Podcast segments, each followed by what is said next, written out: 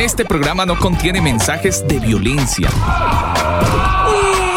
Las situaciones, nombres, personas y lugares descritos en este programa son producto de la ficción. Cualquier parecido con la realidad es pura coincidencia. El combo.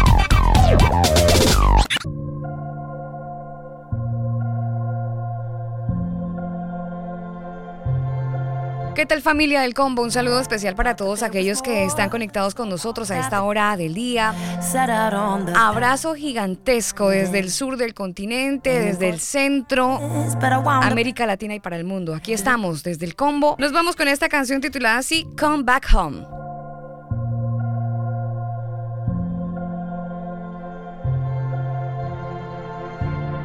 Thought that there was more, so I walked out the door. Set out on the path unwinding.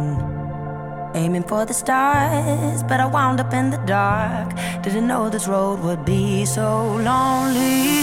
Where do I go from here? And what do I have to show for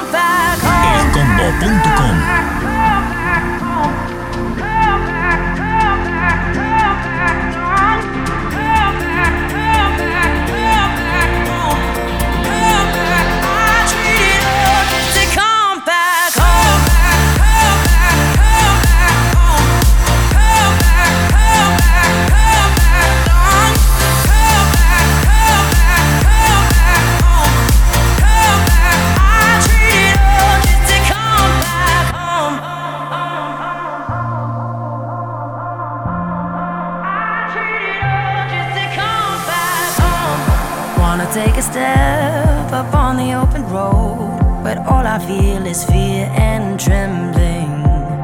Turning back around and wanting to be found, but all the questions keep me guessing. Where do I go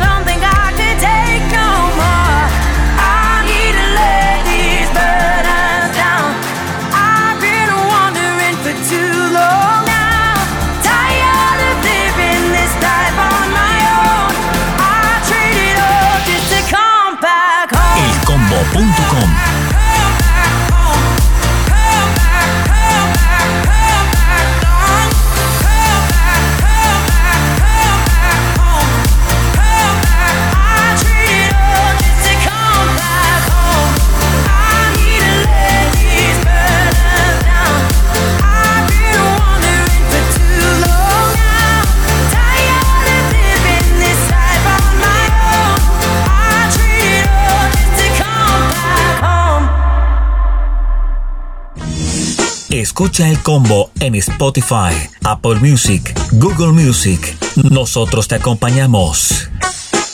Aquí estamos fieles como todos los días, cada vez que podemos, estamos acompañándolos a través de elcombo.com. Ingeniero Daniel Torres, señor Gerson Bejarano, productor audiovisual. Y quien les habla, Alba Osorio, por aquí acompañándolos en este espacio. Hoy estaremos dando un vistazo, bueno, obviamente ya estamos más que empapados con todo lo que ha ocurrido hace un par de días en el Estado de Israel. Y a todos ustedes que están conectados con nosotros, agradecemos a la gente que está a través de Edificados Radio y también a la EMI Radio, audiencia que se suma a este combo. Bueno, hoy estaremos dando como un vistazo interesante, muy interesante. Primero, la invitación es para que usted nos lea entre líneas cuando hablemos de la palabra Estado. Estaremos hablando de el Estado de Israel. Entiéndanos, por favor. A lo mejor en el transcurso del programa usted nos va a ir entendiendo de a poco.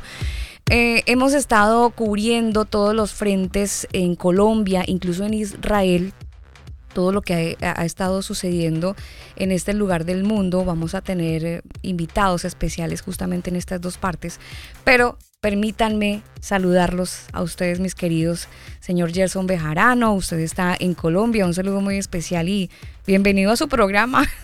Alba, muy buenas tardes a usted, a Dani y a todos nuestros oyentes, queridísimos oyentes que están ahí conectados siempre, fieles a esta información que les brindamos y que bueno, eh, el Eterno nos da la oportunidad de, de transmitirles a ustedes con mucho amor. Sí, señor. Ingeniero, un abrazo Alba para usted y para Gerson y por supuesto a todos nuestros oyentes quienes también nos escuchan en vivo a través de las plataformas de podcast. Un abrazo para cada uno de ustedes. Sí, señor. Bueno, don Gerson se trasladó justamente hasta la Embajada de Israel en la ciudad de Bogotá, donde hace un par de días eh, bueno, vandalizaron, sé que fue noticia en Colombia principalmente, todo este tema del vandalismo. Gerson, cuéntanos un poco acerca cómo, cómo fue esa situación, ese, ese acompañamiento, esa experiencia en la Embajada de Israel.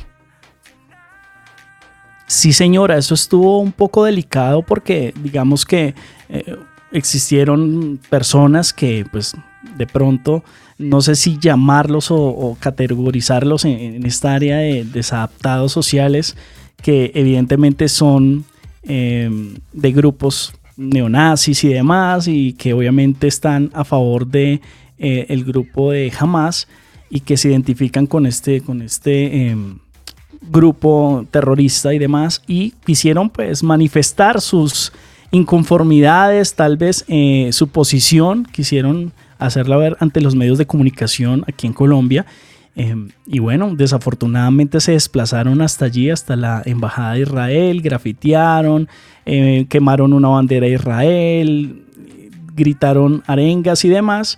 Y pues eh, claro, el combo estuvo presente allí, pude lograr unas entrevistas con algunos asistentes allí que eh, obviamente tienen familia allí en Israel y que están viviendo de cerca todo este conflicto contra jamás. Así que los dejo con unas pequeñas entrevistas que pudimos lograr aquí en el combo. Y nos encontramos aquí, 1 y 45 de la tarde, aquí en, al frente de la Embajada de Bogotá.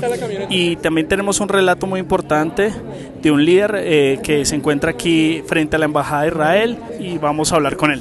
Bueno, yo quiero agradecer a todos los que hoy vinieron a esta convocatoria que nace del corazón de creyentes, sin importar la denominación. Amamos a Israel, porque amamos al Dios de Israel. Y amamos al Dios de Israel porque fuimos salvados por el Rey de los Judíos. Estamos aquí frente a la embajada, limpiamos todo, eh, hicimos un acto de perdón, de amor y una convocatoria para que eh, nuestro país se una en torno a la verdad.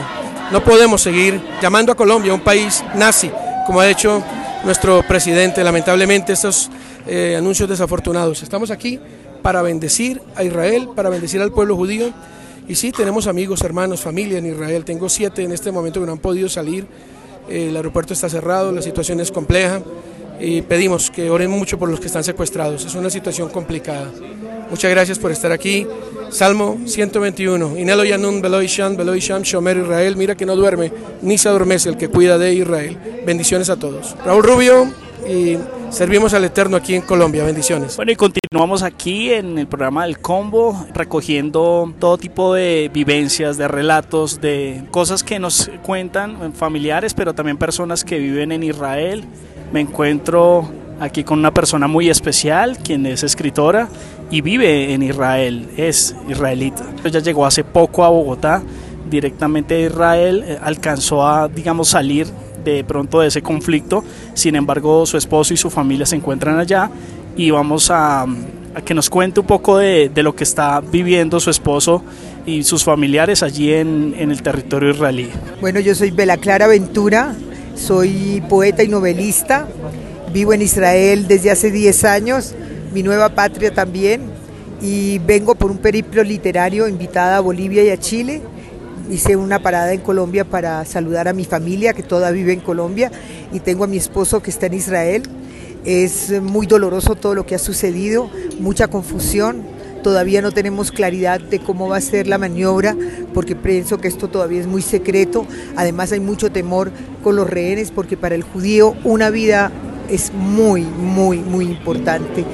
Canjearon a una persona que era un militar de poco rango, un joven, por mil y pico de terroristas, para que ustedes vean el calibre de la importancia que el judío le da a una vida humana. Entonces hay mucho dolor, hay mucho desasosiego, pero creo que en este momento lo que más se logró es mucha unión del pueblo. Había una desunión, había como que habían partidos que estaban partiendo un poco la sociedad, muchas manifestaciones en contra del gobierno y yo creo que a nosotros nos llega una gran lección porque no podemos vivir en el odio. Al judío no se le permite vivir en el odio, solamente se le permite vivir en el servicio, como lo demuestra cada vez que tenemos esos premios Nobel, que son demasiados con relación a, a la proporción de otros países para el servicio. Nos educan con un lema, haz bien y no mires a quién. Y ese es el lema con el cual mamamos desde el tetero. Entonces no entendemos toda esta cosa tan, tan absurda, tan eh, bárbara, que no, no, tiene ni siquiera apelativos. Se me queda corta el lenguaje para definir esto.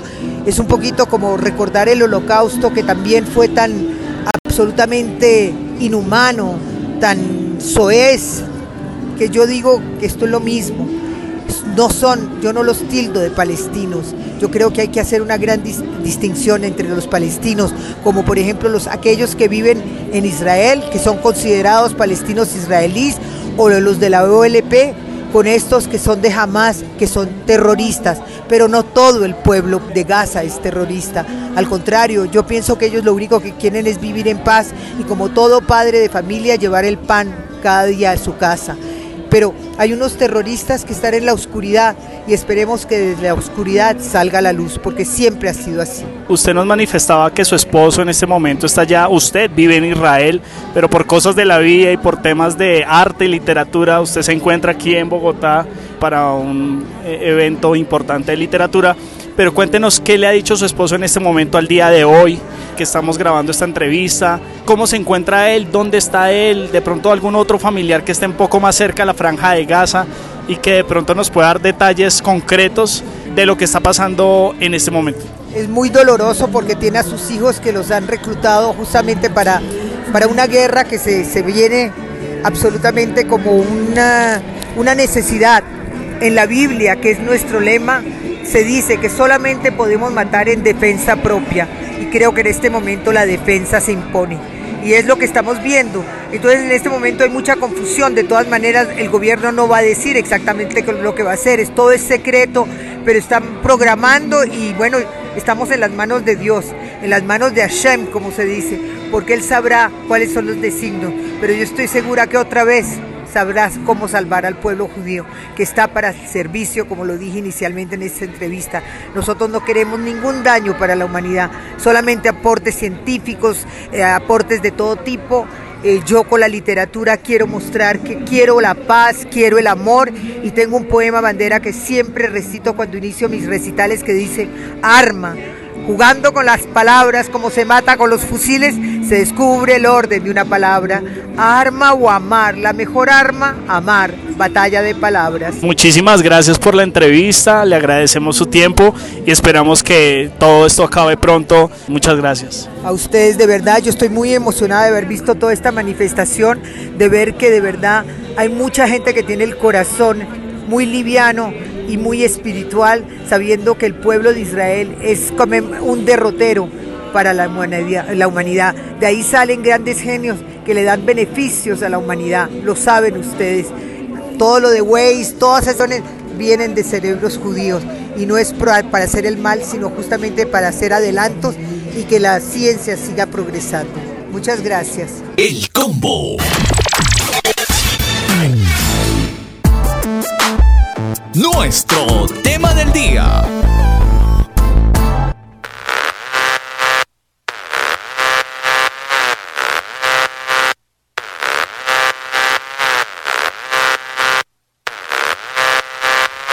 El Estado de Israel, ese es nuestro tema del día, el Estado de Israel. Bueno, como todo, y lo que les decía al principio, y después de escuchar las voces en Colombia y las opiniones de las personas que se trasladaron justamente hasta la Embajada de Israel pues queremos dar un vistazo desde dos puntos de vista que hemos encontrado y tratar de entender qué es lo que está pasando en este conflicto.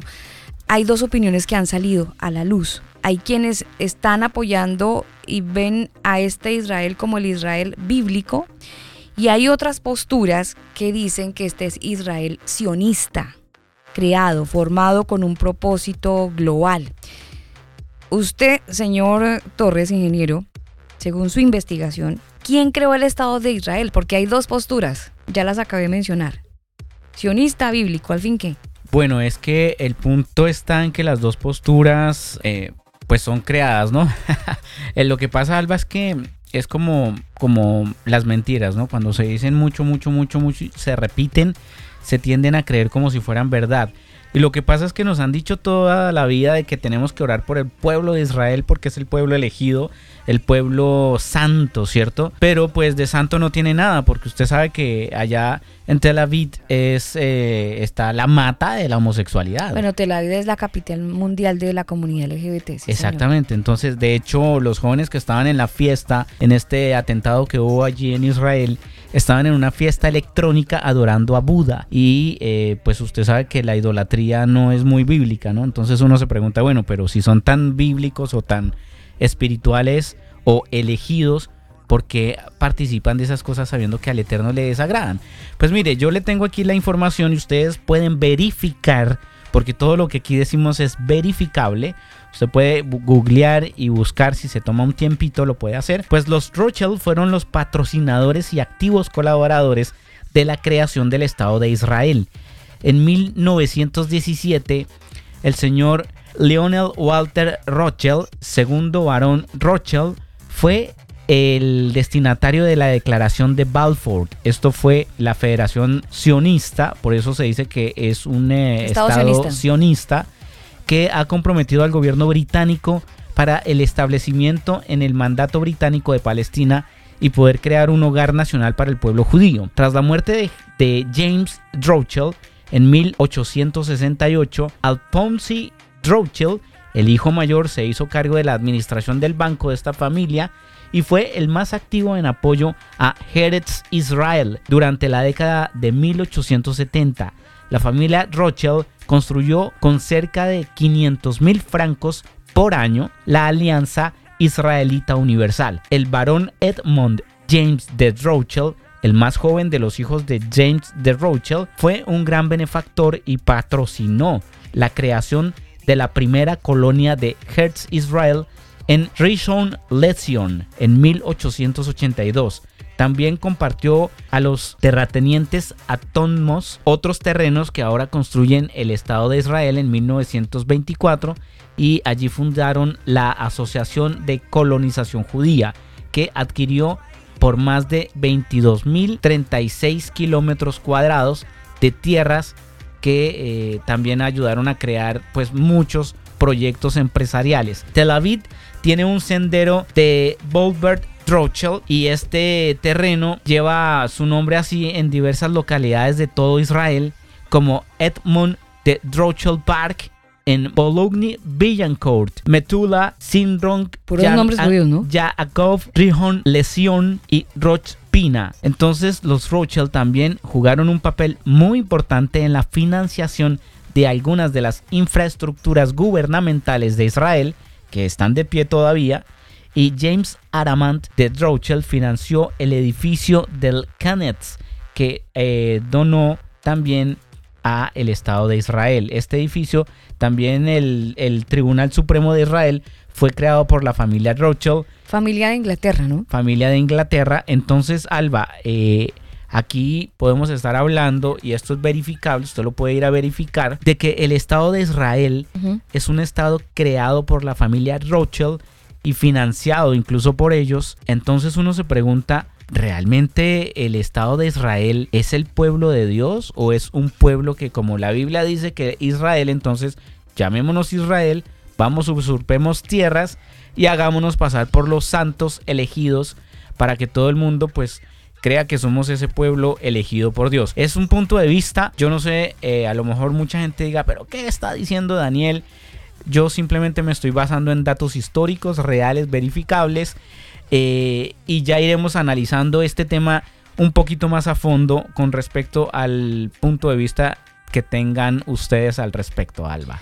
Sí, no sé si Jer lo, lo pueda tener, pero se habla, ya han pasado, bueno, 73 años, ¿no? De, desde que la Asamblea General de la, de la ONU adoptó este plan de partición de Palestina en dos estados, uno judío y otro árabe, que permitió justamente que los judíos concretaran este proyecto del que usted nos habla. Para algunos un proyecto sionista que construyó eh, para los palestinos el comienzo de una larga tragedia. Porque si bien, ay Dios mío, eh, me empiezo a sentir como el roce de las piedras, ¿no? Pero por favor que lleguen suavecito, con poca velocidad porque no, hemos, no estamos empezando hasta ahora de alguna manera sí se ha dado a conocer con todo esto que ha pasado y lo hemos visto todos, que las piedras van ahora contra Palestina, aunque la gente se está solidarizando por cuenta de lo que está haciendo Israel en la defensa de lo que ocurrió el pasado sábado. Pero hay mucha gente que dice, no, pero un momentico, o sea, dejen que ha- han notado claramente cómo Palestina ha estado casi que cautiva por el mismo pueblo de Israel de no poder avanzar en muchas cosas. Obvio, yo sé que también están quienes dicen, pero ¿cómo? Si los palestinos han recibido plata de todo el mundo y no han hecho sino comprar armas, armas, armas, armas No, es que y ese- no construyen otro- nada en su De terreno. Irán. Ese, ese Claro. es otro, otro tema porque eh, ustedes saben, mis queridos amigos, que Israel ha sido un estado que ha sido apoyado por, bueno, principalmente Francia, Estados Unidos. Corona Británica. Estados Eh, Unidos, Estados claro, Unidos ha sido como su papá. Entonces, en cuanto a tecnología, infraestructura, inteligencia militar, o sea, Israel la lleva. Y la pregunta que mucha gente se ha hecho es cómo es posible que hayan sobrepasado el muro. Yo no sé, para la gente que a lo mejor ha estado en Israel y que ha tenido la oportunidad de viajar y quizás ha visto en esa frontera el muro, un muro que tiene 15 metros por todos los lados de alto, profundidad, de alto, de ancho, para todos los lados, 15 metros. Fuera de eso tienen sensores, escáneres que rastrean la temperatura, rastrean si hay objetos que quizás están haciendo túneles. O sea, tienen una tecnología brutal y uno dice, los cogieron dormidos. Es muy extraño, muy, muy extraño y dudoso, la verdad. Pues precisamente se, se especula mucho y, y de hecho eh, aquellos que conocemos sabemos que eh, hay muchos oyentes que nos están escuchando a esta hora y también han leído y saben el potencial y la infraestructura tecnológica y militar que tiene Israel, que es una cosa descomunal con decirles que sí, evidentemente, Estados Unidos ha sido un gran aliado de Israel siempre, desde que se, se fundó allí el 14 de mayo de 1948, eh, gracias a las Naciones Unidas y bueno, todo este rollo, y que ellos pues lograron su independencia como nación, pero pues también tengamos en cuenta de que si bien Estados Unidos los apoya, y sí, les puede, de hecho, Estados Unidos es uno de los eh, mayores eh, inversionistas, si se puede decir, quien da el dinero para todos estos misiles que bota eh, el domo de hierro, que es pues obviamente su arma más Insignia. conocida a nivel mundial y más efectiva. Mm. Sí, la, la- exacto, Daniel, sí, su arma más insignia. Pero tengamos en cuenta que Israel también ha tenido inventos interesantes que han sido propios de Israel, ¿sí? Claro Entonces, sí. eh, no todo, pues digamos, va de parte de Estados Unidos, porque de hecho Israel, a pesar de que es un pueblo y es un país, eh, una nación eh, no muy grande, Ujú. que claro, que después de la guerra de los seis días, del Yom Kippur, eh, logró, eh, digamos, extender sus territorios aún más. También tenemos que saber que eh, la inteligencia que, que- que lleva este pueblo es increíble, o sea, realmente han hecho avances tecnológicos grandísimos. Pero, pero Entonces, a cuenta, pues- o sea, yo digo si bien los avances y, o sea, a la vista de todos está. eh, nadie cuestiona la tecnología de Israel, venga de donde venga, ahora sí. Pero lo que se está empezando a cuestionar hoy es, por ejemplo, ¿qué tipo de libertad hay en Israel? ¿Hay libertad? Claro, es Por que ejemplo, para ustedes allá voy. sabían, ustedes sabían que las noticias que leemos de los diferentes diarios de Israel pasan primero por un filtro. Eso no es que Sí. tiene, eso no es de que hay un grupito de muchachos que tiene un grupo que un programa que se llama El Combo y se inventaron y quieren leer una noticia y la publican. No, No, ellos, no, no. ellos no pueden hacer eso. No, no, de hecho, El contenido todo lo filtran. Esto se puede decir, esto no se puede decir. Y esto está- lo pueden hablar, esto no y está pueden hablar. argumentado por ley, Alba, porque ellos dicen que cualquier medio de comunicación que publique una noticia que ellos no verifiquen o no aprueben puede perjudicarlos en cuanto a seguridad nacional. Claro. Entonces, todo tiene que pasar por ellos. Es tan así es tan así que ahí es donde de repente empieza la bolita a tambalear en la mano. Y es que siempre hemos tenido el concepto y se mantiene que este Israel es el pueblo de Dios. Pero yo no sé si ustedes se han cuestionado con todo esto que ha pasado. Si es el pueblo de Dios, ¿por qué no se puede hablar de Yeshua?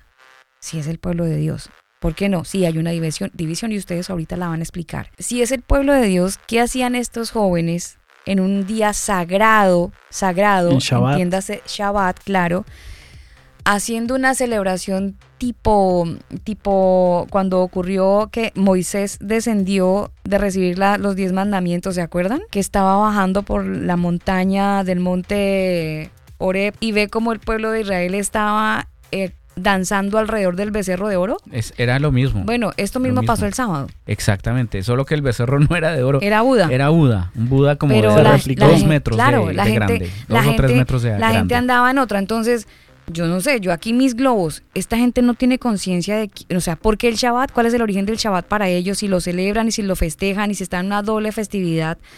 ¿Qué onda? ¿La conciencia dónde les quedó? Bueno, ahora hay que ver eh, otro tema, Alba, y es que eh, para todos nuestros oyentes que dicen, ah, es que la política no se puede mezclar con religión, justamente el grupo eh, sionista se creó por eso, porque ellos quisieron dividir la religión de la, de la política, pero al final eso no se puede dividir. Entonces, ¿qué pasa? Que ellos, eh, eh, en cuanto a, política, pues eh, tienen su, su, su tema donde ellos creen que lo que ellos hacen es lo que, lo que tienen que hacer y lo que digan los demás no importa. Entonces, si usted piensa diferente, no, lo vamos a perseguir y te vamos a encarcelar. O sea, la gente que ha ido a Israel y que ha intentado predicar de, de Yeshua o del Mesías, se ha dado cuenta de la persecución que hay en Israel y que no hay libertad en ese país. Claro, es que son varios puntos de vista, son varios temas por tocar y creo que el programa nos va a quedar corto con, con este tema de Israel que Quizás nos toque hacer una segunda parte. Claro, total. Pero digamos que eh, lo que les venía diciendo de que sí, Israel tiene su infraestructura y todo, pero es que, discúlpenme la comparación, no es buena las comparaciones, pero pues, es como decir Rusia con Ucrania, o sea, Rusia sabemos el potencial, eh, digamos, nuclear que también tiene, el poderío y demás, pero no por eso puede ir a destruir a otro estado, a otra nación, y pues en ese punto sí difiere un poquito, porque yo digo, sí, bien, está bien que Israel sea el pueblo de Dios, ¿sí? Ya lo vamos a debatir, ya lo vamos a discutir y porque yo digo este tipo de cosas y porque Dani dice eh, y plasma obviamente otro punto de vista muy importante que también es bueno tenerlo en cuenta, ¿sí? Porque nada está de más. Entonces, eh, no estoy de acuerdo con que Israel, o sea, estoy de acuerdo con que Israel se defienda y tiene derecho a defenderse y condeno en su máxima expresión todo ataque terrorista que venga del grupo Hamas como tal, ¿sí? Pero ahora yo digo otra cosa, ¿qué culpa tienen los palestinos? ¿Qué culpa tienen aquellos habitantes de la franja de Gaza, aquellos, aquellas mamás que, que se levantan día a día por sus hijos, como en cualquier parte del mundo, aquellos niños que quieren salir adelante en medio de un ambiente hostil, en, en medio de una guerra, en medio de, de estar en ese ambiente de guerra y que pues de incertidumbre también de no saber qué puede pasar? Ahora, hace poco, Israel envió un ultimátum donde les dio un tiempo estimado para desplazarse a 1.1 millones de, de palestinos donde no vamos a saber cómo lo van a hacer, a dónde van a llegar. Vimos noticias Pero, también. pero es de- que no pueden, no pueden escapar, eh, Gerson, porque usted sabe Claro. que Israel los tiene rodeados. O sea, eh, básicamente, y yo no estoy defendiendo a Palestina, pero sí estoy un poquito en contra de tanta tiranía. O sea, hablamos de libertad, pero ¿qué tipo de libertad puede haber cuando Israel los tiene cercados por mar, por eh, eh, las fronteras con ese muro que ya le conté? Les O cortaron sea, los servicios hace poco. lo- o sea, esta semana además, vimos cómo les claro, cortaron el todos los gas, el suministros. agua, el internet, absolutamente Pero todo mire que les depende- cortaron. todo depende de Israel. Entonces, Claro. wow, uno dice, pero, ah, o sea, es una cárcel gigante. Bueno, pues Pero les voy 76 a años decir- después estamos hablando por eso de una guerra que para algunos es injusta, es desleal, no lo sé, religiosa, no lo sé. Algunos apoyados en las escrituras, porque se entiende entonces que este Israel viene de la época de Abraham, Isaac, Jacob, etc. y otros dan el voto de confianza 100% al Estado de Israel eh, con el, el, origen este que usted nos encuentra y nos, nos expone, Daniel, del, del origen de un Estado sionista. Algunos lo cuestionan. Mi pregunta es, eh, Daniel, si, si bien esta construcción sionista de todas maneras viene bajo un pueblo y una premisa que viene de una diáspora. Entonces sí vienen siendo los, los judíos que vienen de esa diáspora. O sea, creados y apoyados o no por la corona británica, finalmente sí son un pueblo que viene de una diáspora. Por supuesto, es que eso no lo podemos negar, Alba, porque además, o sea, todos los judíos o el pueblo de Israel bíblico está disperso por todo el mundo, porque eh, la diáspora hizo eso. Entonces, no necesariamente eh, los que ahora están allá solamente en Israel son los santos y los intocables ungidos y hay que orar por Israel para que el Señor los bendiga y los guarde. Yo creo que estamos orando mal y eso, eso lo vamos a ver más adelante. ¿Por qué digo esto? Pero pero de que, o sea, eh, yo no puedo encasillar de que todo el pueblo de Israel es el, pueblo escogido de Dios, cuando vemos que están, están metidos en el paganismo. Es que se replica lo que vimos eh, en el Antiguo Testamento, digamos que por eso en Apocalipsis dice que, pues como en los tiempos de Noé, ¿no? Y obviamente eh, vemos eh, cosas atroces que, estamos viendo em, desde el Ministerio de Educación, desde la ONU, desde diferentes entidades que obviamente pues son cabeza y que vemos que es que, por ejemplo, mire, yo les voy a decir algo, aquí en Colombia Petro no se ha manifestado al día de hoy eh, reprochando esos actos de vandalismo y de destrucción total del, del, del grupo Hamas y eh, es más, Israel hace poco anunció eh, el llamado a la, a la quien ahorita está allí en Israel como embajada de Colombia y le llamó la atención. Ella es Margarita Manjarres y lo llamaron a una conversación, un llamado de atención precisamente por esto, porque eh, Petro no se ha manifestado y porque obviamente Israel pues rechaza, y no estoy hablando de la, de la embajada de Israel en Colombia, estoy hablando del Estado de Israel, ¿sí? del gobierno de Israel quien ya escuchó esas declaraciones que hace días atrás pues eh, se pronunció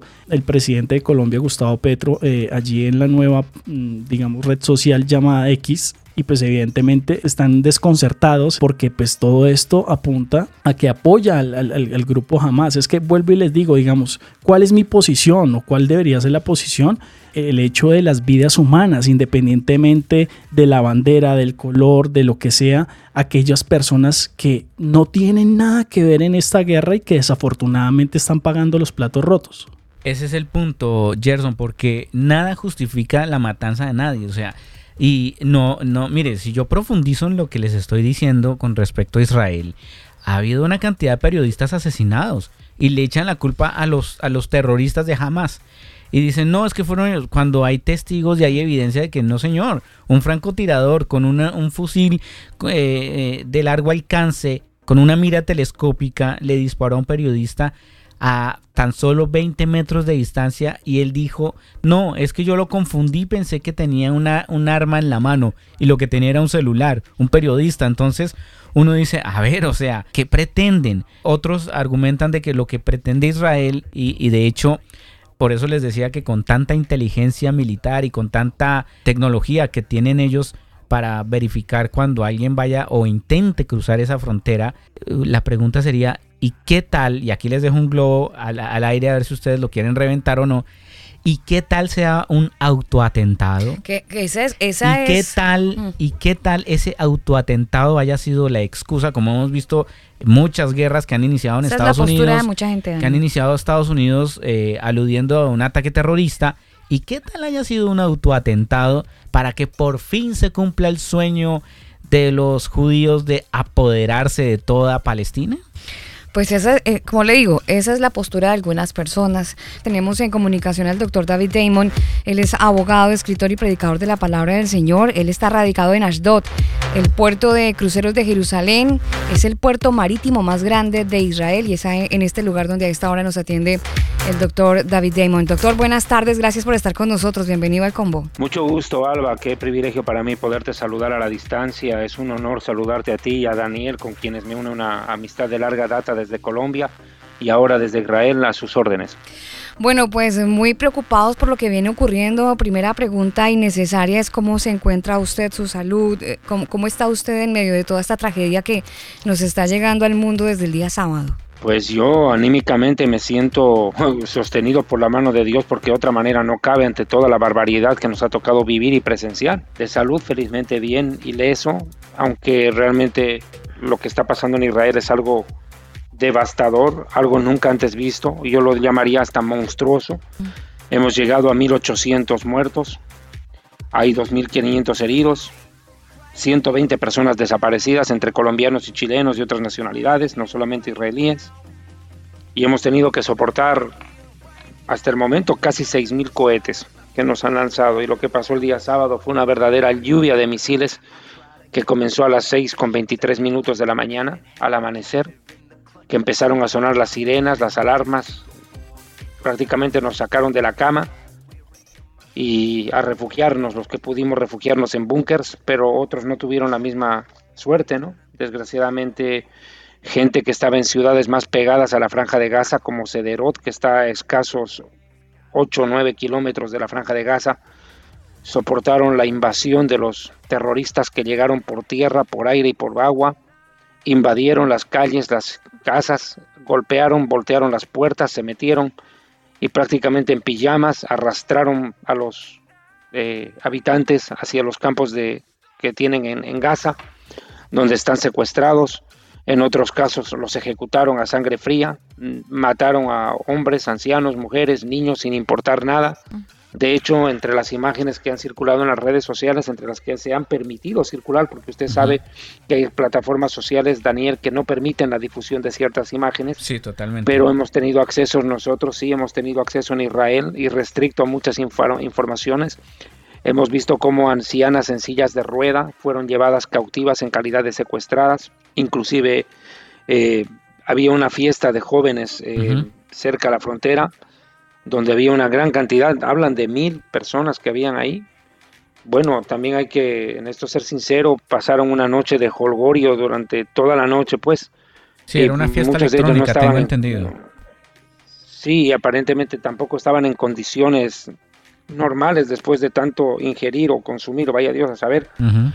que cuando llegaron los los terroristas no les dieron tiempo a, ni a correr, no tenían fuerzas para correr los muchachos, entonces fueron interceptados y emboscados por estas brigadas de, de, de, de, Hamas y de la yihad islámica, que entraron a como quien rompe una piñata, creo que se llama piñata también en el país de ustedes, sí, rompen correcto. una piñata ahí y a coger la mayor cantidad de dulces posibles, y como quien coge un botín, como quien se gana el baloto o la lotería, estos grupos terroristas se llevaron cantidades de personas de distintas nacionalidades hacia la franja de Gaza donde los están torturando. Eh, algunas muchachas las violaron, las violaron en el mismo acto, eh, en el mismo instante, y luego de violarlas las ejecutaron y amontonaron casi 250 cadáveres en ese lugar. Destruyeron todos los motorizados que estaban a la orilla del camino, precisamente de esa gente que había asistido a la fiesta. Uh -huh. Bueno, estamos viendo realmente lo que está pasando es es devastador, es devastador. Sí, David, yo tengo entendido que, bueno, nunca en la historia de Israel había pasado algo como esto, eh, pero hay muchas preguntas con respecto a, pero ¿cómo es posible Israel, que es uno de los lugares más seguros del planeta en cuanto a inteligencia, también la lleva en la delantera? Y dicen, pero ¿cómo es posible que hayan podido entrar a, a Israel por aire, por tierra y por mar? Cuando Vulnerando. se supone que, que, tienen tanta seguridad y tanta tanto entrenamiento para evitar esto. Nosotros entre broma y broma decimos de que después de en dificultad, en grado de dificultad, después de pretender entrar al cielo, lo más difícil es querer entrar a Israel, pero uh -huh. lo que ha pasado ahora ha sido pues demoledor, ha sido una situación que uno no logra tener una explicación. De periodo posguerra, posguerra va a tener que ser abordado de la manera de una manera muy muy detallada, muy frontal, muy, muy detallada y frontal, porque eso. el país tiene que merece una explicación de lo que ha pasado, porque aquí hay dos posibilidades, ¿no? Uh -huh. Traición, uh -huh. traición, infiltración y dos, eh, un total descuido, un total descuido, se confiaron. Hay voces que hablan de un ataque de falsa bandera, justamente, por, y la por, tercera por el es, impacto sí, de la... y la tercera Sí, y muchos están rumorando que Irán habría hackeado todo el sistema informático de Israel y que prácticamente dejó maniatado al Estado. Pero eh, es que hay preguntas que uno se hace.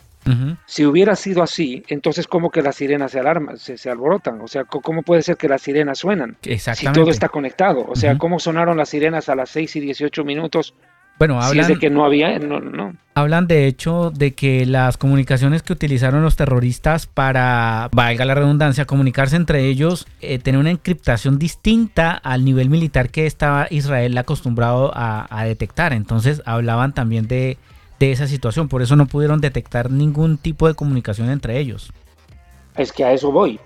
Si eso es así, peor todavía. Claro. Exactamente. Porque cómo puede ser posible, cómo puede ser posible, ¿verdad?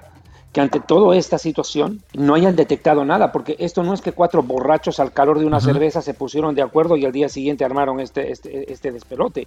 No, esto es un trabajo de meses. ¿Y cómo en tantos meses nadie descubrió nada? E, es que yo vuelvo y te digo, el periodo posguerra va a tener que abordar este tema. Es algo desastroso. 250 terroristas armados con bazucas, camionetas, con todos entraron. Hay un video que anda circulando por eh, redes, por Twitter, y por Telegram, donde está la voz en supuestamente un yihadista. Él muestra las armas y dice que son armas que fueron vendidas por el ejército ucraniano.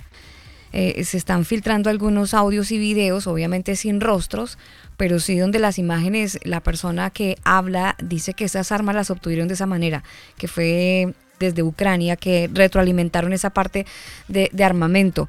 ¿Cuál es el ambiente que se vive hoy en Israel? Tengo entendido que por un tema de problemática con el primer ministro Benjamín Netanyahu había un poco de, división entre la gente. ¿Cómo, es el ambiente hoy de los civiles? ¿Qué, pasa en las calles en medio de este desespero?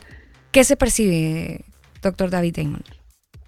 Ah, Estamos unidos como nunca antes porque hasta hace una semana atrás el país estaba tremendamente polarizado enfrentado a razón de este tema de la reforma judicial que Benjamín Netanyahu tan empecinadamente ha tratado de llevar en este tiempo, sabiendo que tiene gran parte de la población de Israel en contra de esa reforma judicial, que ha llevado inclusive a que el ejército se meta a deliberar. El ejército está en cualquier país del mundo para obedecer, pero acá quisieron deliberar y se metieron a ser parte del conflicto. Entonces, ¿qué pasó? Muchos militares, que eso también pudo haber coadyuvado a lo que ha pasado el fin de semana, muchos militares, eh, ¿cómo se llama?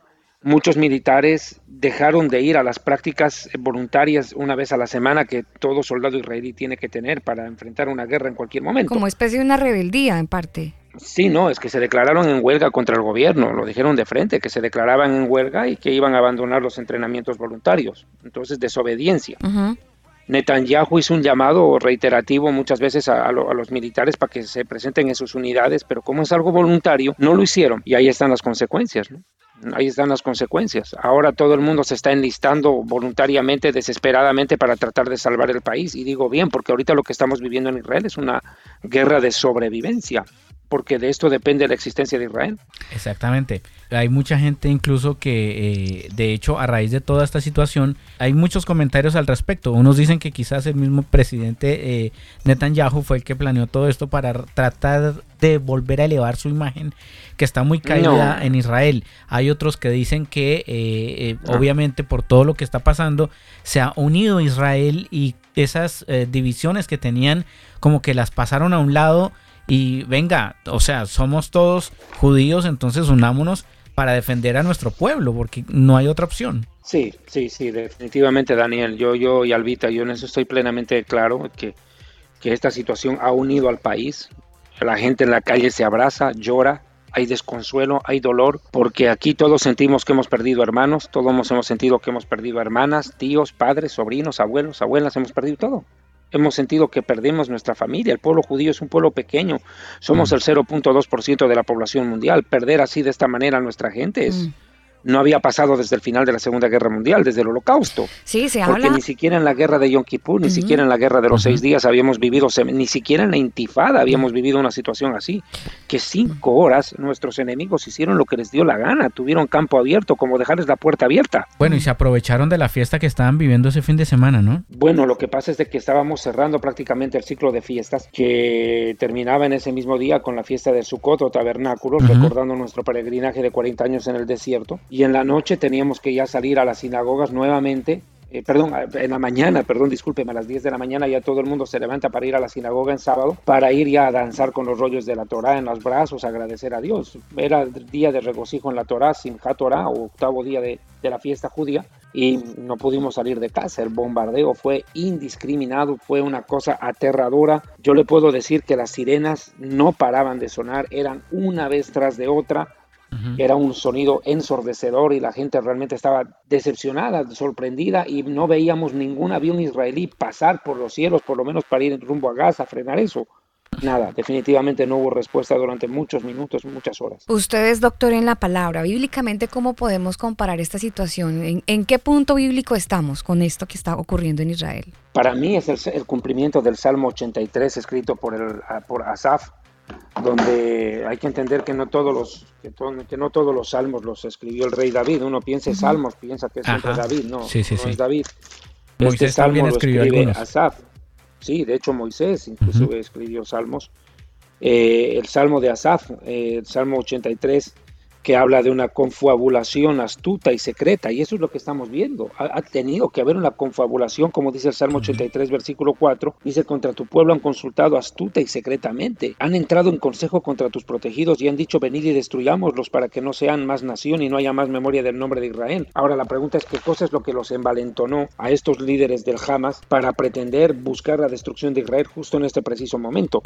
Bueno, aparte de que Dios permite las cosas, porque no es casual que justo en ese día estamos recordando 50 años de la guerra del Yom Kippur, por favor. es un- Es un jubileo, 40 años más uno son 50. Estamos recordando 50 años, una fecha estratégica, y nos bombardean en la misma fecha. O sea, es algo insólito. Eh, ¿Ellos qué quieren? Bueno, ellos encontraron la ocasión y la oportunidad porque al escuchar, al ver por las noticias de Israel, porque ese es también el problema de los medios de comunicación que hablan hasta lo que no deben. Tanto han hecho propaganda a las marchas contra Netanyahu, tanta importancia le han dado a las marchas contra Netanyahu, que ¿cuál es la percepción a los de afuera? Ah, los judíos están divididos, están peleando entre ellos, entremos ahora. Entonces vieron a una Israel debilitada, aparentemente una nación totalmente fragmentada social, políticamente. Entonces hallaron ahí una... un- una, una, una catapulta ¿no? para tomar la decisión de, de invadir Israel, porque lo que hemos soportado no ha sido un bombardeo, ha sido una invasión. Eh, encuentran una nación debilitada, dividida.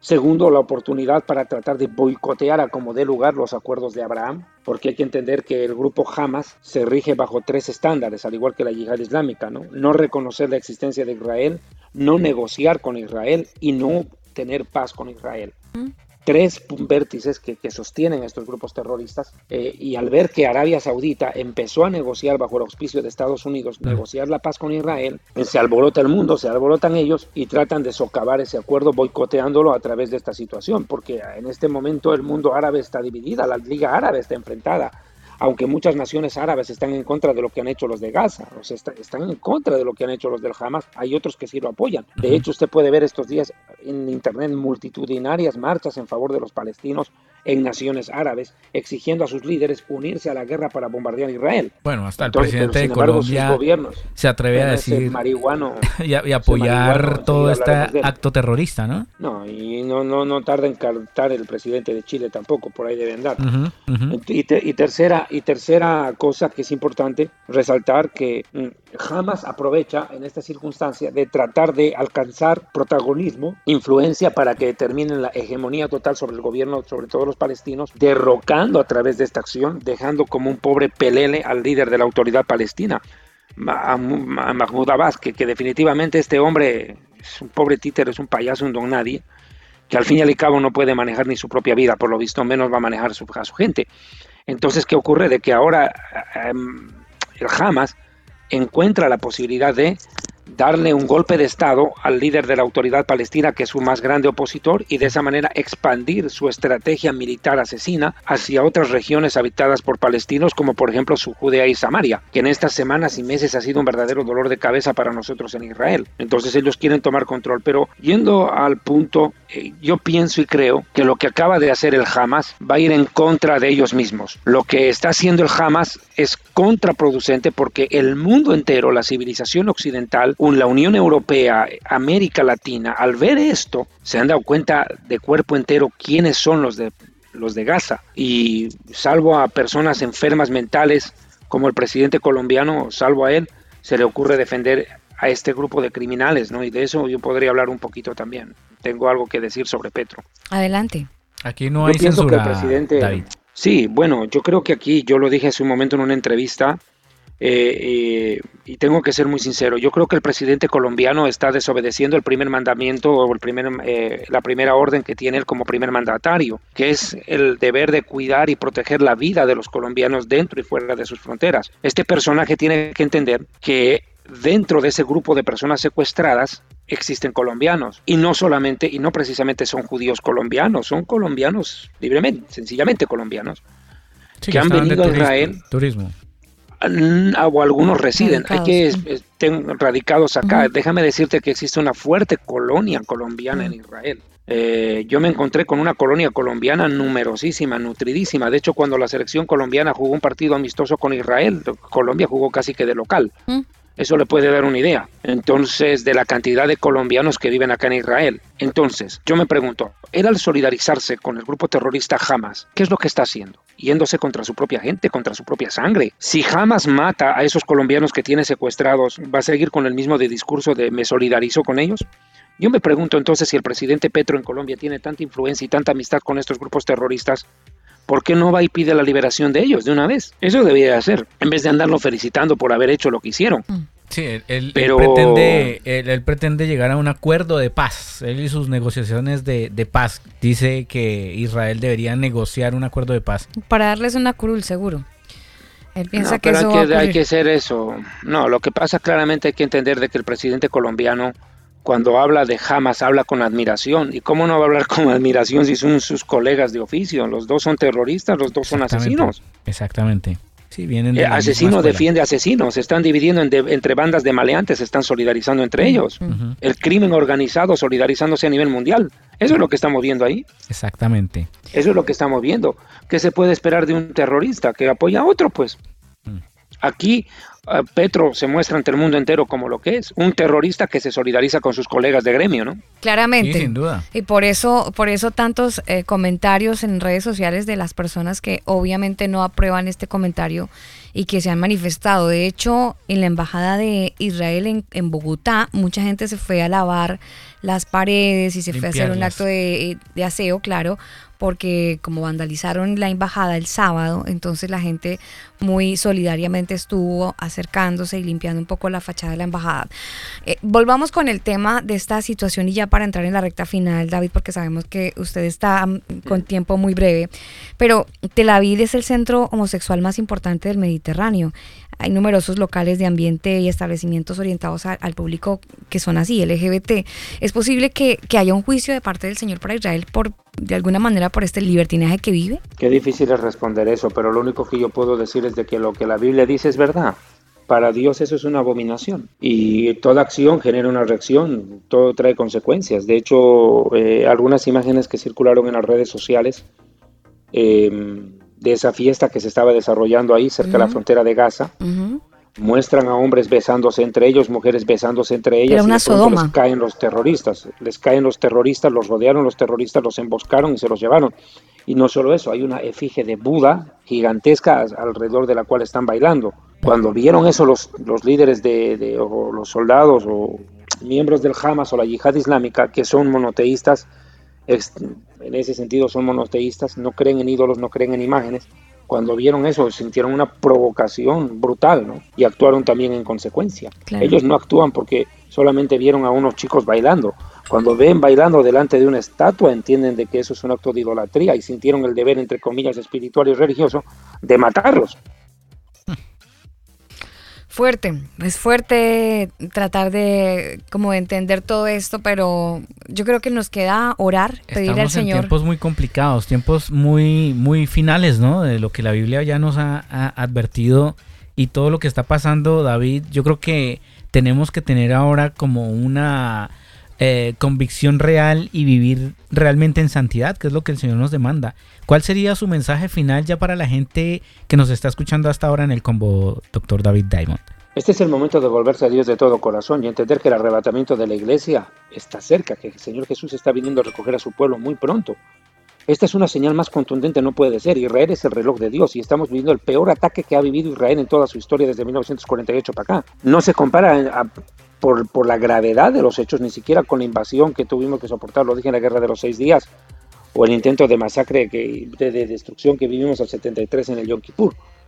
Esto nos está demostrando que estamos en un momento clave que va a desembocar en, ¿verdad?, en el arrebatamiento de la iglesia y lo que está más cerca, una guerra de Gog y Magog donde Rusia va a intervenir uh -huh. abiertamente apoyando a estos grupos terroristas musulmanes. De hecho, ya el buque, entiendo que el portaaviones está llegando sí, señor. y ese no va a venir a asustar no va a venir a asustar. Yo me imagino que están mandando aviones para que actúen, no para que asusten. Exactamente. Y si es de que Estados Unidos interviene, interviene militarmente en el asunto, estamos hablando de una guerra en la cual si Rusia se mete, Irán se mete, esto va a ser un pandemonium. Exactamente. De hecho, ahorita está... hace pocos minutos atrás, sí señor, hace minutos atrás nos ha llegado una notificación a los celulares alertándonos que no podemos salir de nuestras casas las siguientes 72 horas y aparentemente van a, a repartir inclusive máscaras por cualquier caso que lancen gas tóxico. ¿no? Exactamente, esa es una alerta que ha llegado a los celulares de todos los ciudadanos que están allí en Israel, donde les advierten que por 72 horas no salgan de sus bunkers de, de protección, sus refugios, refugios, antibombas. Ajá, para sí, que, señor. porque es efectivamente, sí señor, viene una eh, flotilla de un portaavión norteamericano con destino a Israel. Y bueno, estaremos muy atentos de todo lo que pase, David, y cuente con nosotros para lo que necesite. Gracias, Danielito, te quiero mucho a ti, a Alvita y a todos ustedes, mis amados hermanos en Chile. Eh, Dios los bendiga, ha sido un gusto saludarlos desde Israel. Bendiciones, buenas noches. Buenas Acá son las 11 de la noche ya. Ya, que descanses y que el Señor te guarde, David. Gracias.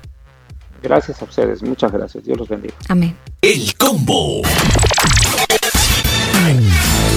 Estás escuchando El combo.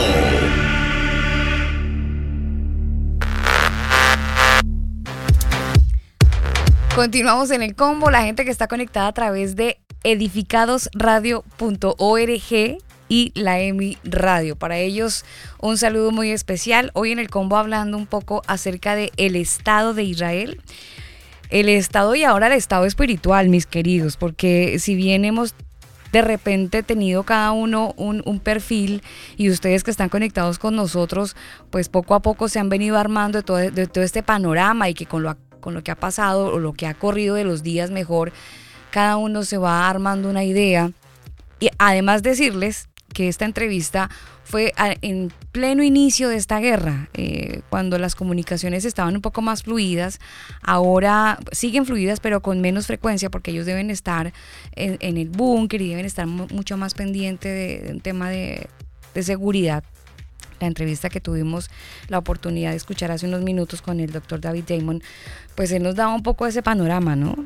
Del estado también espiritual, porque nos hizo el énfasis, eh, nos explicó muy bien de, por ejemplo, los chicos que estaban en la, en la fiesta electrónica, bailando, y ustedes también seguro ya han visto el video de los chicos que estaban bailando alrededor de Buda. Entonces, ¿cuál es el estado de Israel hoy? Daniel, usted decía hace un rato que mucha gente ora y es la postura que hoy tiene la iglesia y seguro este domingo a usted le hicieron hacer la oración de oremos por la paz de Israel. Y está bien, pero yo creo que tenemos que orar es por el arrepentimiento del Estado de Israel. El arrepentimiento, porque es un pueblo que claramente actúa en contra de Jesús el Mesías, en contra de la palabra, porque solamente se basan en el Pentateuco. Sí, es que pasa como algunos cristianos que decían, no, es que nosotros somos cristianos y nosotros somos los elegidos y los católicos están en la inmunda porque son idólatras y bueno, se, eh, se creían entonces los elegidos. Pasa lo mismo con, con, con Israel, Alba. Yo creo que ellos eh, se creen que porque son Israel entonces ya pueden pecar, no va a pasar nada porque somos el pueblo elegido, podemos ser eh, eh, LGBT, no pasa nada porque somos el pueblo escogido, podemos idolatrar, como lo vimos en esa fiesta de jóvenes, una fiesta electrónica donde idolatraban y, prácticamente dándole alabanza al Buda, entonces no pasa nada porque somos elegidos. Y yo creo que ahí está el problema, Alba. Cuando uno se cree que es el elegido, el ungido de Jehová, el profeta, el apóstol, el pastor, el líder, y cree que entonces como Dios me usa, pues no importa, yo peco y no pasa nada, eh, total el Señor me usa, y así está Israel, Alba, con una prepotencia, y yo creo que si vamos a orar por Israel, nuestra oración debe ser que se arrepientan, que tomen conciencia de que han pecado delante del Padre y, bueno, y que, conozcan, que, que, reconozcan que Yeshua es el Mesías. O sea, él dijo, sin mí nadie puede llegar al Padre. Entonces, por más elegidos que se crean, si no reconocen a, a Jesucristo como el Salvador, pues están en la inmunda. Bueno, por eso lo mataron.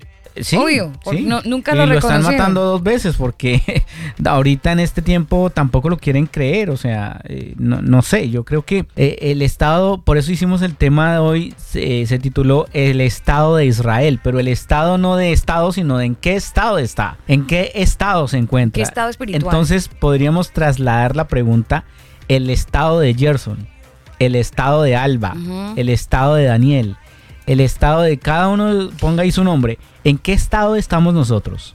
con respecto a Dios. Es que el punto... Espiritualmente, sí. Exactamente. Claro, porque eh, en su momento mucha gente sabe que no le gusta asumir y entender que Tel Aviv es la capital mundial de la comunidad LGBT. No le, no, como que rehusan, esquivan.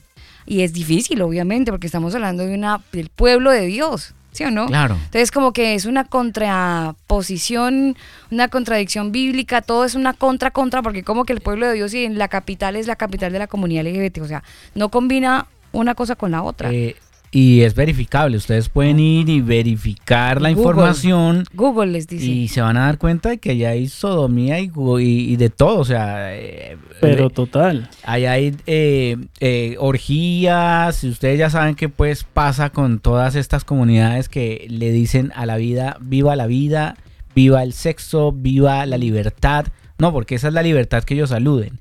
Pero la libertad que Cristo nos vino a entregar es totalmente diferente. Claro. Y ese es el punto que nosotros queremos dejar con este programa. O sea, independientemente de que sean o no el pueblo elegido, pues que sus hechos demuestren que son elegidos. O sea, si usted se cree muy santo y muy cristiano, demuéstrelo. Demuéstrelo con sus hijos. Es un tema de integridad. No sé, eh, Gerson, eh, también que, quiera opinar, pero yo siento, Daniel y Gerson, que es un tema de integridad. Porque siempre a, la comunidad cristiana se le ha vendido de que Israel es el pueblo de Dios. Bueno, eso solamente lo sabe el Señor. Si este Israel, el que geográficamente se ubica en esa zona, es el pueblo de Dios. Yo no lo sé, tengo mis dudas.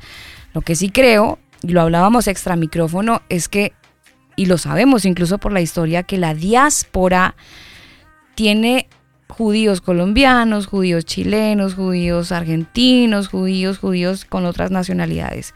Y no judíos de convicción, sino judíos de sangre, que vienen eh, judíos por madre, ¿no? Claro. Pues digamos que, qué pena meter la cucharada así, pero pues yo digo que, eh, bueno, estamos exponiendo el tema de Tel Aviv, pero tengamos en cuenta que Tel Aviv no es, o sea, bíblicamente no vendría siendo la capital de Israel.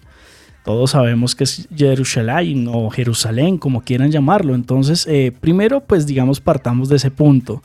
Y segundo, eh, tengamos en cuenta también, y los, invito un poco a, nuestros oyentes a la reflexión, de que, claro, evidentemente eh, estamos en medio de una guerra, y no estoy hablando de una guerra física solamente, sino una guerra espiritual, y de que, bueno, estamos jugando de visitantes en este mundo porque todos sabemos que hasta, hasta la segunda venida del, Mesías que ya vino, que nosotros sabemos que es Jesús y que vendrá eh, nuevamente a restituir todo este tema, digamos que tenemos que ser sabios y, saber jugar, ¿no? Porque tenemos que ser entendidos y usar el discernimiento espiritual para saber que la misma palabra nos dice que hay trigo y cizaña y que crecen igual y que la cizaña se parece al trigo y que evidentemente eh, no podemos ser ajenos a eso. Claro, obviamente estamos en los tiempos como en los tiempos de Noé, como lo dije al principio del programa, y son cosas que se van a ver y que vamos a decir, pero ¿cómo en la nación de Israel se puede ver homosexualismo, se puede ver aberraciones, orgías, bueno, todo lo que hemos hablado que es verdad y es verídico y comprobable como lo dice Daniel, pero que también tenemos que tener en cuenta que también hay, hay trigo allí en medio de eso, entonces eh, tenemos que, que, digamos, ser sabios al momento de de, de pronto de, de poner una posición con criterios, con fundamentos y basándonos obviamente en la palabra de Dios, porque es que no hay más. Exactamente, Gerson. Es muy importante lo que, lo que tú dices con respecto al trigo y a la cizaña, porque pues nosotros no sabemos realmente si son o no el pueblo elegido. Y vuelvo y reitero, hay que demostrarlo, tanto ellos como nosotros, porque en realidad nosotros vendríamos a ser el pueblo de Israel espiritual también, ¿no? Sí, claro, total. Es que digamos que ya cuando vino Jesús y pagó nuestros pecados y murió en la cruz y para los que realmente aceptamos a Jesús como nuestro Salvador, entendemos que ahora somos un solo pueblo y que evidentemente eh, somos eh, la novia. Exacto. acuérdese también que la palabra dice que ya no habrá hebreo, ni judío, ni griego, ni, eh, sino que todos seremos uno solo. Entonces, independientemente de nuestras nacionalidades, yo creo que eh, tenemos que demostrar realmente que somos el pueblo de Dios al creer en Él, al ser íntegros en, eh, ahí en la noche, cuando estamos a oscuras, a solas, en nuestras habitaciones, cuando tenemos el computador ahí prendido, ahí es donde tenemos que demostrar cuál es el pueblo al que nosotros pertenecemos. Eh, en nuestra intimidad, en nuestra integridad, cuando hacemos un negocio, cuando estamos que nos dicen, venga, hagamos esto eh, y ahí usted se va a ganar una platica, pero, pero eh, por debajo de cuerda le paso este otro montico para que usted me apruebe el proyecto y que no sé qué. Ahí es donde nosotros tenemos que demostrar quiénes somos realmente, si somos ese pueblo que decidió dejar el mundo para seguir a Cristo o simplemente lo hacemos por un eh, método de ritualidad, de religiosidad y no de convicción ni de hecho.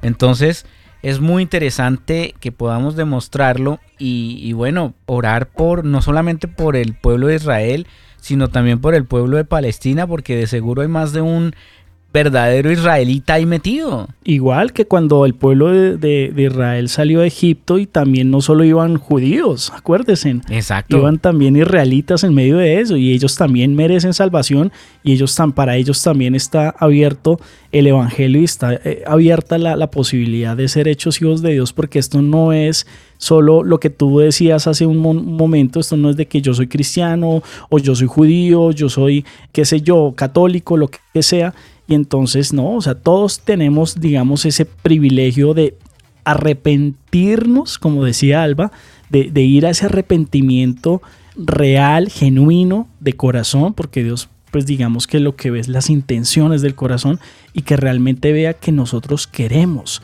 ¿sí? Que queremos realmente salir de, ese estado de pecado y demás porque es que volviendo al tema, es lo que pasa aquí en Colombia, por ejemplo, nosotros, y creo que muchos colombianos que me escuchan a esta hora, y de otras regiones del mundo también, pero me van a hallar la razón de que una cosa es el pueblo, ¿sí? De cada país y otra cosa son sus gobernantes. Y desafortunadamente hoy en día los gobernantes son quienes hablan por el pueblo, entre comillas, ¿no? Porque no son nuestra voz, no nos representan, o por lo menos a mí no me representa a el presidente que, que está en este momento en mi país. Entonces, e, es, también tener en cuenta que siempre las cabezas son las que van a, mover los hilos de todo lo que se, se, acontece y todo lo que está aconteciendo y todo lo que va a suceder en tiempos futuros. Entonces, tengamos en cuenta que si bien, por ejemplo, el ministro, el primer ministro del presidente de Israel, Netanyahu, acciona, hace, dice, no quiere decir que ese sea el sentir de todo un pueblo, porque si recordemos de lo que decía David en la, en la entrevista que, que, le acabamos de hacer, es el hecho de que obviamente Netanyahu venía con una desaprobación, venía, eh, digamos, varios partidos políticos supremamente divididos, había una ruptura en Israel política fuerte y pues Muy digamos que esta guerra dispersó mucho eso. Entonces también tengamos en cuenta que puede que hayan personas que quieran hacer las cosas bien dentro del pueblo de Israel, que sean hebreos eh, realmente, que sean monoteístas, que amen a ese Dios eterno al que nosotros amamos y que queremos hacer su voluntad, como en Palestina también, en Gaza, en, Egipto, en, en varias regiones de ahí cerca, porque es que lo que yo les decía al principio del programa, o sea, ¿qué culpa tienen ellos? ¿Qué culpa tienen los niños? ¿Qué culpa tienen las mamás, los... Eh, ancianos que desafortunadamente están en medio de esta guerra. Ahora, permítame... pocos deciden por ellos. Y permítame, Gerson, hacer aquí un paréntesis que quizás a, Alba también le interese y es que, ojo, porque todo esto puede ser una cortina de humo de algo que estén haciendo a nuestras espaldas. O sea, todos hemos visto cómo las agendas están planificadas. Usted lo dice por, por, cosas que pasaron desde el 2020, ¿no? ¿O por qué? ¿O, por qué? o sea, esta guerra de Israel nos puede estar llevando a, De hecho, bueno, en Israel están creando las ciudades inteligentes, donde, ay, es que como se nos metieron y no nos dimos cuenta, ahora vamos a escanear tu iris y todo el mundo tiene que dejarse escanear el iris, porque para ingresar a nuestra ciudad, entonces ahora lo van a hacer de, de manera biométrica.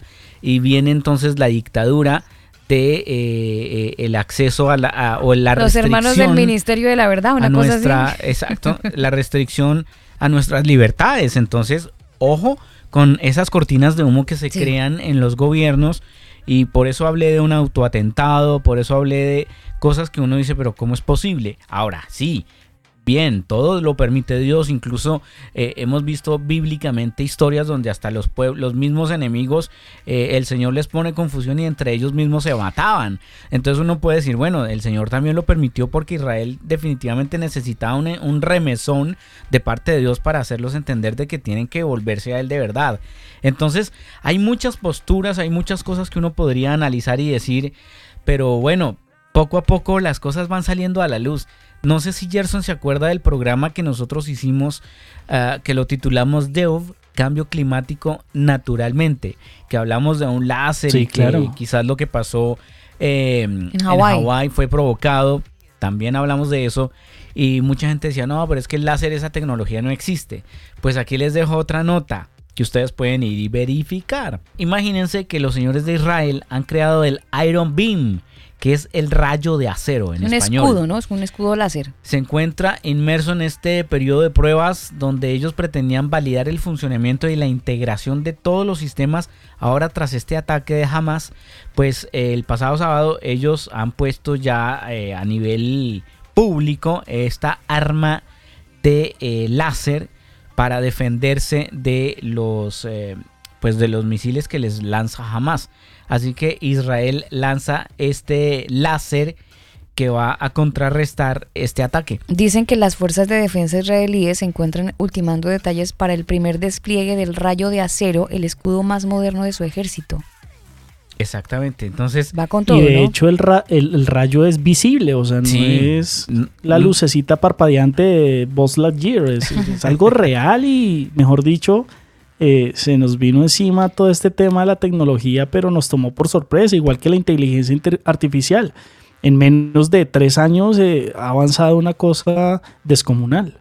Sí, poco a poco se da cuenta que el tiempo nos va dando la razón con ciertos temas que tocamos. Me estoy echando globos aquí, oh, que son puros globos eh, mm. chilenos y colombianos. Conste, solo globos. puros globos.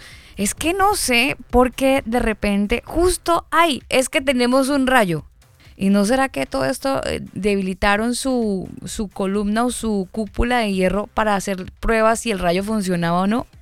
Y estaban haciendo ajustes y ah, se les metieron. No sé, estoy echando globos. Pero dicen que este rayo de acero eh, se encontraba en un periodo de prueba y que pretendía validar el funcionamiento y la integración a todos los sistemas. Ahora, después de este ataque, hay que bueno, ¿no? Después del ataque de Hamas este pasado sábado, pues dicen que la preparación de la operación de la invasión están ultimando una puesta en marcha para entrar al servicio cuanto antes. Bueno, muy extraña estas, pruebas, estas pruebas las hicieron en el año 2022. Mire, según Times of Israel, Estas pruebas las realizaron el año del 2022. Estas eh, pruebas en un lugar no desvelado son las primeras que se han realizado desmontando la capacidad de interceptar, demostrando la, la capacidad de interceptar proyectiles no guiados y misiles guiados antiataque. Esta munición que tanto daño le ha hecho a Israel. Entonces, incluso ah, y también eh, en el combate ruso-Ucrania, ¿no? Han habido misiles, entonces, oiga, y si nuestro láser funciona, señores de Rusia y de Ucrania, cómprense en este juguete y protéjanse. Entonces, la, la- Bueno. el arma del futuro será el láser. O sea, Total, y tipo aparte- videojuego, ¿no? Piensen, sí, piensen cuánto se va a ahorrar el Estado de Israel en municiones. Uy, van a la fija. Es porque que es mucho a más través barato. de, El láser de, de la energía. De claro. hecho, hablábamos nosotros en el En programa, programa. anterior que se los recomiendo. Pueden buscarlo en, en- en su plataforma preferida de podcast y escucharlo, porque hablábamos justamente de los costos. Disparar un láser, Gerson, equivale a un café que usted se tome en cualquier parte. Mientras que disparar un misil para contrarrestar el otro misil equivale a miles de millones de dólares. Casi que 3.5 mil dólares. Entonces, eh, eh, la diferencia es bien, bien abismal. Sustancial, claro. Claro, a favor de ellos. Estratosférica, como decimos en Colombia, a precio de huevo le sale. Sí, total. A precio de huevo o a precio de café, como bien le No, mentiras, le- pero el, el huevo está carísimo. Ah, eso sí, bueno. ¿para qué? No, ya no, ya no sirve ese término. Pero es increíble cómo han minimizado costos para la guerra, que es básicamente eso. Han minimizado esos costos para beneficiarse de ellos. Es muy preocupante esto. Yo creo que ya estamos entrando en la hora de despedirnos y yo he estado escuchando atentamente un, predicador que les recomiendo mucho su postura, es bastante interesante. Él se llama José Manuel Sierra, el pastor de la iglesia Mi Vida Nueva. Está ubicada en España y este pastor dejó un mensaje registrado el año pasado de una experiencia que tuvo cuando fue a Israel. Y se los vamos a dejar para que ustedes saquen sus propias conclusiones. Si nosotros cerráramos hoy la Biblia, este no es el mensaje del pastor, pero es el mensaje mm, del combo. Si nosotros hoy cerráramos la Biblia y dejáramos el debate de un lado de que Israel es el pueblo del Señor, y sí o no, que hay que orar por la paz de ellos, sí o no, si cerramos la Biblia y si analizamos un poco más cuál es nuestro estado, que ustedes hacían la referencia un poco con, con nuestros oyentes, y vemos y analizamos nuestro estado espiritual, tenemos que arrepentirnos de lo que hemos permitido como individuos en nuestra relación con el Señor. Usted ha permitido que entre de repente la pornografía, acepta la ideología de género, no los juzga, los ama, los ve como hermanos. Bueno, la Iglesia Católica en cabeza de sus representantes ya los acepta, hicieron un acto ahí conmemorativo y todo el mundo lo vio, con danza y toda la cosa. O sea, se están tragando el sapo. Es decir, se está permeando tanto el paganismo en la iglesia que la iglesia cristiana, digamos que la iglesia católica aún espera muchas cosas porque desde la idolatría han paganizado mucho su práctica en relación con el Señor, pero la iglesia cristiana no, se supone que es un poco más firme, es un poco más seria y vehemente en cuanto a lo que la palabra, exacto, en cuanto a lo que la palabra del Señor nos, nos exige y nos pide como hijos. Entonces, si usted se para en esta raya y se analiza si ha cruzado el límite de lo que el Señor permite o no, pues, ¿cuál es su estado? Ya todos sabemos cuál es el estado de Israel, a lo mejor es juicio de parte del Señor lo que les está pasando. ¿Cuál es su estado? La respuesta puede estar en este mensaje que el pastor entrega, son ocho minutos, cortitos pero sustanciosos, de, esta ex- experiencia que él tiene justamente visitando Tierra Santa. Con este audio nos despedimos. A ustedes gracias por ser parte de este programa, por acompañarnos y por permitirnos llegar hasta el lugar donde se encuentran trabajos, hogares, ruta al trabajo, ruta a la universidad, donde sea que se encuentren. Gracias. Y déjenos eh, en sus comentarios o en nuestros comentarios, mejor en nuestra plataforma de Telegram, en Spotify, en la página. Estamos en todas las eh, plataformas digitales para que nos puedan mm, retroalimentar también con sus aportes y, contarnos qué opinan de este programa. ¿Cómo estamos en, en Instagram, Daniel? Estamos en Instagram como arroba el combo oficial, en Facebook arroba el combo oficial, estamos también en nuestro sitio web www.elcombo.com, el combo con cada kilo, combo.com, elcombo.com y en Telegram estamos como arroba el combo oficial, también nos puede buscar allí. Lo más fácil es que vaya a la página y al final aparecen todos los enlaces de nuestras redes. No tenemos YouTube, nos censuraron, nos eliminaron el canal, por eso ya no nos encuentra como el combo oficial por cuenta de, la censura. Pero no importa, aquí seguimos dando manivela. ¿Algún comentario que hacer, señor Gerson, no es para censura, cerrar? Es el Ministerio de la Verdad. Ah, bueno, sí, Ministerio de la Verdad. Bueno, pues eh, básicamente llamarlos a la reflexión y saber que tenemos un Dios misericordioso, eh, paciente, muy, muy amoroso, pero no podemos em, abusar de, ese amor y de, esa paciencia que nos tiene el Señor. Y pues claro, así como todos nosotros también tenemos que arrepentirnos y, debemos hacerlo día a día, eh, habrán judíos, eh, habrán israelitas que estén en este momento allá en, en Tierra Santa y que deban hacerlo, porque evidentemente, es, como les dije, estamos jugando de visitantes y hay que contrarrestar eso y pues habrán cosas que nos van a parecer aún más aberrantes y aún más eh, irracionales eh, más adelante con, con todo esto que se viene, pero pues prepararnos psicológicamente para asimilarlo, para tomarlo y para orar mucho por aquellos que si quieren hacer las cosas bien. Sí, señor. Nos vamos para España, donde está el pastor José Manuel Sierra, pastor de la iglesia Mi Vida Nueva. Y con este mensaje interesante, se cuidan mucho con veros, los amamos, ustedes están en nuestro corazón, en nuestras oraciones, y le rogamos al Padre que nos dé la vida, nos dé la fuerza para que podamos estar con ustedes en un siguiente programa. Cuídense mucho, bendiciones. Miles de judíos con sus mantos de oración, con sus filacterías, orando durante días, y me metí en medio de aquella multitud de hombres que estaban allí orando frente al muro, y como todavía no había llegado oficialmente el día del Yom Kippur, pues me atreví a sacar el, el teléfono y comenzar a grabar un poco, ya que en el día del Yom Kippur está totalmente prohibido usarlo.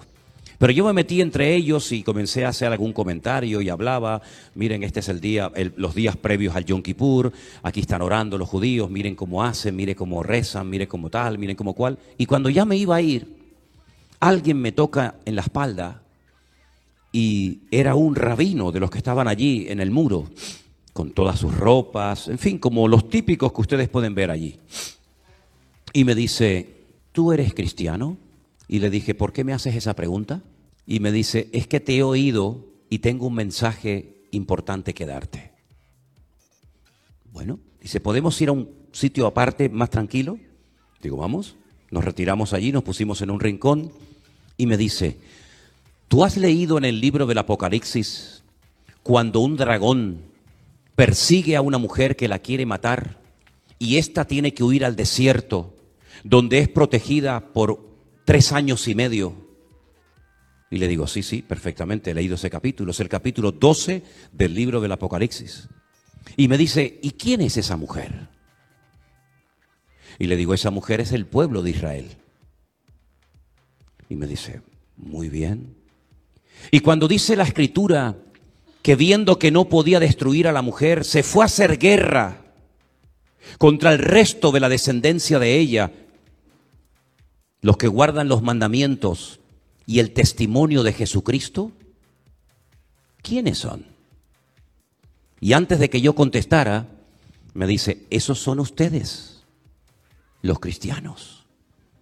Y entonces fue cuando me atreví a preguntarle, o a decirle más bien, ¿cómo te atreves a mencionar la palabra Cristo, Apocalipsis, en este lugar cuando sabes que cualquiera de estos, si te oye, te podría matar. Y me dijo, ¿y es que acaso no mataron al maestro hace dos mil años?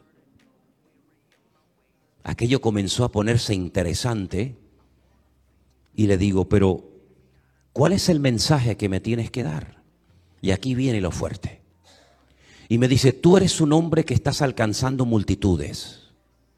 Yo cuando me dijo eso, ya me puse firme, tragué. Digo, y la iglesia no está preparada para lo que viene. Diles a todos los que conozcas y puedas alcanzar que se preparen. Que así como nos van a perseguir a nosotros, y lo sabemos, también les van a perseguir a ustedes y no se han dado cuenta. Y le dije, lo que tú me estás diciendo a mí, si se enteran estos que están aquí, son los típicos ultraortodoxos judíos, pues seguramente te expulsarían o te echarían de aquí. Y me dijo, ¿y tú te crees que muchos de los que estamos aquí orando en esta mañana no creemos y opinamos exactamente igual que lo que yo te estoy diciendo a ti? Digo, ¿hay más como tú aquí? Dice, más de lo que tú te imaginas. Pero no se atreven a abrir la boca. Porque ellos han optado por prepararse para la guerra. Y todos estos que ves aquí, todos están armados y están esperando la orden para subir allá arriba a la explanada de las mezquitas y hacer una carnicería. Pero hay otra parte de nosotros que no creemos que esa es nuestra forma de actuar, sino otra manera. Y seguimos hablando. Y me dice, ¿has leído ese pasaje bíblico que dice que los últimos tiempos antes de que venga el Mesías sería como los tiempos de Noé? Y le dije, sí, lo he leído muchas veces. Dice, ¿y qué hizo Noé? Porque si los días previos a la venida del Mesías van a ser como los días de Noé, ¿qué hizo Noé antes de que viniera el diluvio? Y le dije, bueno, se preparó, construyó un arca, preparó la palabra y me dice, ¿y qué más? ¿Y qué más? Digo, dímelo tú. Dice, ¿de qué comió Noé durante un año que estuvo en el arca? ¿Del maná? Digo, no, el maná no existía. ¿De qué comió entonces? Digo, bueno, habrá almacenado mucha comida para esos días. Bien. ¿Y de qué bebía? Porque donde lloviera fuera, no dentro del arca. Habrá tenido que almacenar muchos, muchos litros de agua, ¿sí o no? Digo, sí. Y los animales también tenían que comer y tenían que beber, ¿sí o no? Pues dile eso a tu gente, que se preparen. Nosotros, me dice él, tenemos en el desierto de Judea, en diferentes zonas, lugares donde estamos almacenando comida y agua en cantidades tremendas. Porque sabemos que nos van a perseguir a nosotros y a ustedes también. Y los próximos que vamos a ser atacados después de Ucrania será el pueblo de Israel. Porque le estamos vendiendo o queremos venderle gas a Europa para que no dependan de Rusia.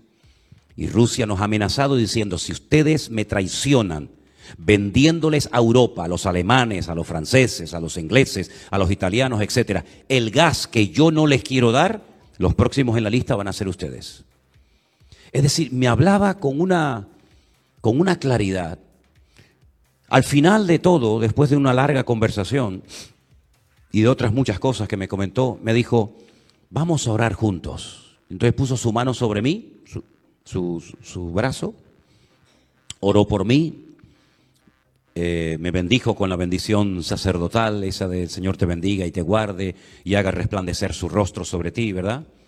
Y me dice al final, y ahora quiero que tú ores por mí. Ok, puse la mano sobre él, estuvimos orando, nos dimos un abrazo y le dije, ¿puedes esperarme aquí un minuto que voy fuera a buscar a mi mujer, a Elena, para que le cuentes todo esto a ella? Y me dice, tú sabes que yo no hablo con mujeres. Nosotros no hablamos con mujeres, solamente con hombres. Digo, pues entonces déjame que vaya a buscar a un amigo. Y me refería a Armando. Y cuando salía afuera a buscar a Armando, digo, Armando, tienes que venir a conocer a este. Me ha dicho cosas increíbles. Y cuando entramos, imagínense este pasillo, él estaba en la puerta esa de cristal que tenemos ahí, yo salí hasta aquí más o menos donde estaba Armando, cuando volví por el mismo pasillo de entrada, no hay, no hay otra salida, hay solamente una de entrada y solamente una de salida, los que, los que han estado allí lo saben, cuando llegué ya no estaba. No estaba. Lo busqué, fui por un lado, fui por otro, miraba y no lo encontré. El combo. Escucha, listen, escucha, mira. Todo el mundo dice que una guerra se avecina entre Israel y Palestina, porque cada cual tiene su propio criterio. Los palestinos atacaron y el asunto se puso serio. Ahora, esto se va a poner más bacano si se meten los rusos y los americanos. Bueno, adiós que meta su mano, porque en esta vuelta hasta nosotros nos vamos. Todo el mundo posteando, oremos por Israel. Pero hay una cosita que yo quisiera entender. El problema con tu vecino no lo puedes resolver. Y por el mundo entero ahora quieres interceder. Mejor resuelve ese problema que tú tienes, ¿sabes? Y asegúrate que Cristo pronto viene. Y eso si nadie lo detiene. Así que perdonar es lo que te conviene. Freestyle. En el Benz. Leye. Estás escuchando El Combo. Es tiempo de hacer a un lado el quererme autocultivar y el autosometimiento a ti volverlo a adoptar. Y que el éxito no logre desplazar la fidelidad. Y que el hambre por poder no haga a un lado la humildad. A veces eres pretexto que nos puede hacer ganar. Y aunque hoy no exiges impuestos, los queremos recaudar. Se habla de cambiar cultura y lo que se hace es adoptar este mundo la estructura porque se acomoda más. Yo a Jesús voy a imitar al que sigue siendo igual,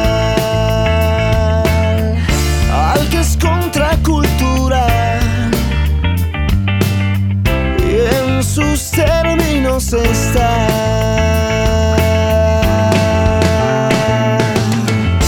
wow,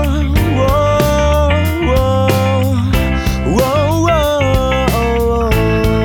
Elcombo.com Que aprenda a ser peregrino, que este mundo traiga paz y que no crea tener licencia de esta lengua mal usar.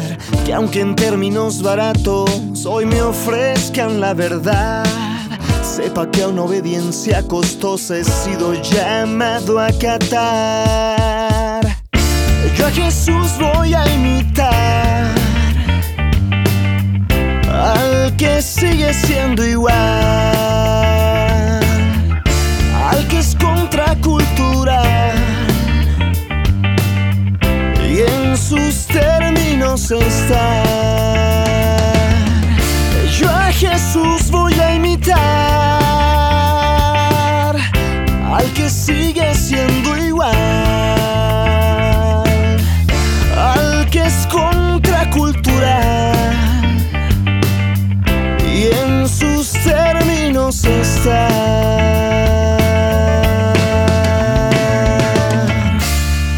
Elcombo.com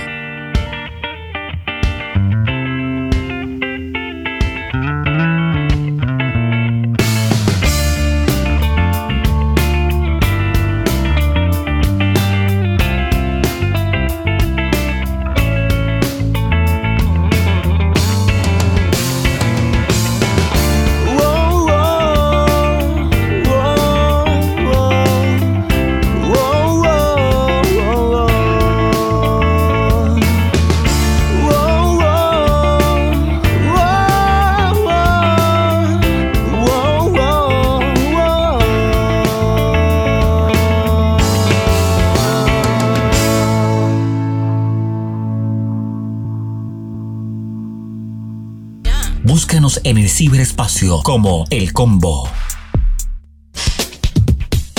Este programa no contiene mensajes de violencia. Las situaciones, nombres, personas y lugares descritos en este programa son producto de la ficción. Cualquier parecido con la realidad es pura coincidencia. El combo.